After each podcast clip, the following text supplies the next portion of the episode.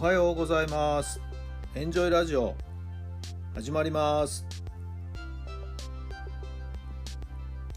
この番組はあなたの素敵な未来づくりのお手伝い人と組織の診断や学びやエンジョイがお届けします。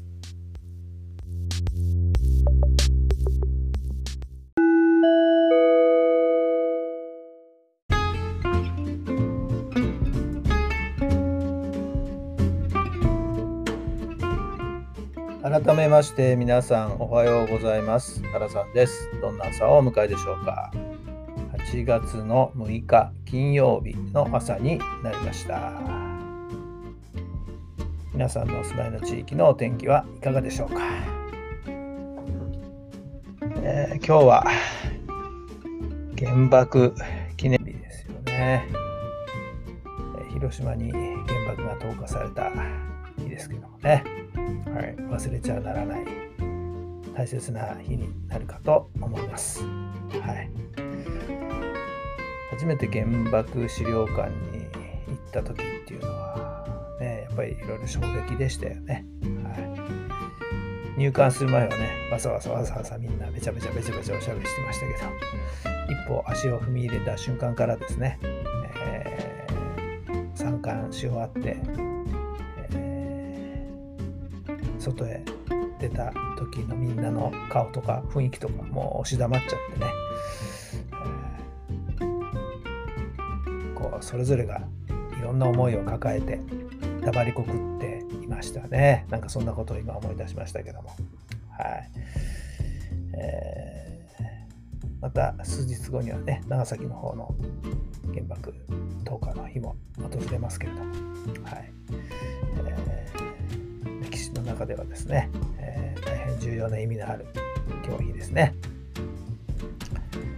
さて、オリンピックですけれども、昨日はちょっとね、えー、空手のあの型の演舞を見ていましたけども、なんかもう本当に行き詰まるというかな、えー、清水選手、残念ながら金メダル届きませんでしたけどもね、えー、悔し涙も流しておりましたけども、よく頑張ったと思いますよね。もう2人に差はほとんどないですよね。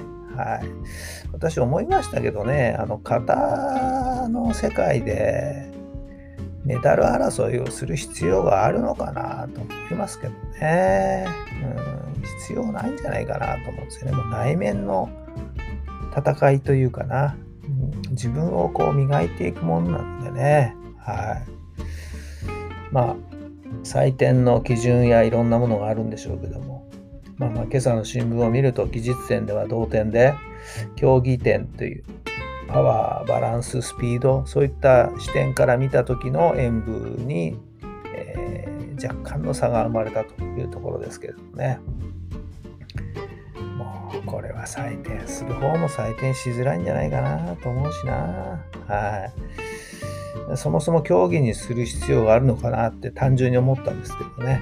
はいえー、結果が出る一つの組手とか対戦っていう形でね、明らかに結果がこう明確になるもの、はい、そういった形で勝負は決めていくしかないのかなと思います。はい、まあちょっと感情的にもね、はい、清水選手に金を取らせたかったっていうのもありますんでね。はい、じゃあ何がどこがって言われちゃうとね。はい、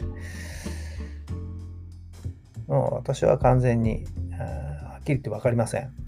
もうああいう採点競技っていうのはもうね、判定する人の主観っていうか、そういったものがかなり左右すると思いますんでね。はい、ですからそういったものは、なんか採点競技の何て言うかな、はい、こう平等性というか、何て言うかな、そういったところにこう反映されずに客観的にちゃんと結果が出る形で勝負を決めていく方が、はい、誰が見ても明確なのかなと単純に思いました。はい、皆さんいかがお考えでしょうか。なんかダラダラと喋ってしまいましたね。それでは今日の質問です。どんな未来を作りたいですか？どんな未来を作りたいですか？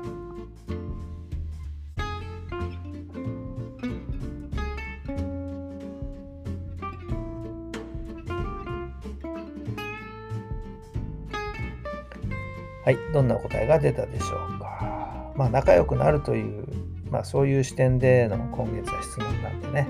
はい、じゃあ、2人でどんな世界をというふうに考えてみましたけども。まあ、お互いの気持ちがですね、えー、ちゃんと理解し合えて、お互いの違ったところも承認し合える。はい、そんな関係を築いていって、まあ、そういう関係が広くいろんな人との人間関係の中でもお互いがお互いを認め合うというなんかそんな世の中になっていったらいいのかなとと思いました。皆さんはどうお考えになるでしょうか。さあ今日も最高の日にしてください。奇跡を起こしましょう。今日があなたの未来を作っていきます。充実した一日どうぞお過ごしください。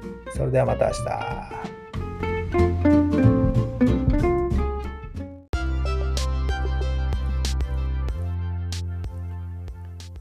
この番組は人と組織の診断や学びやエンジョイがお届けしました。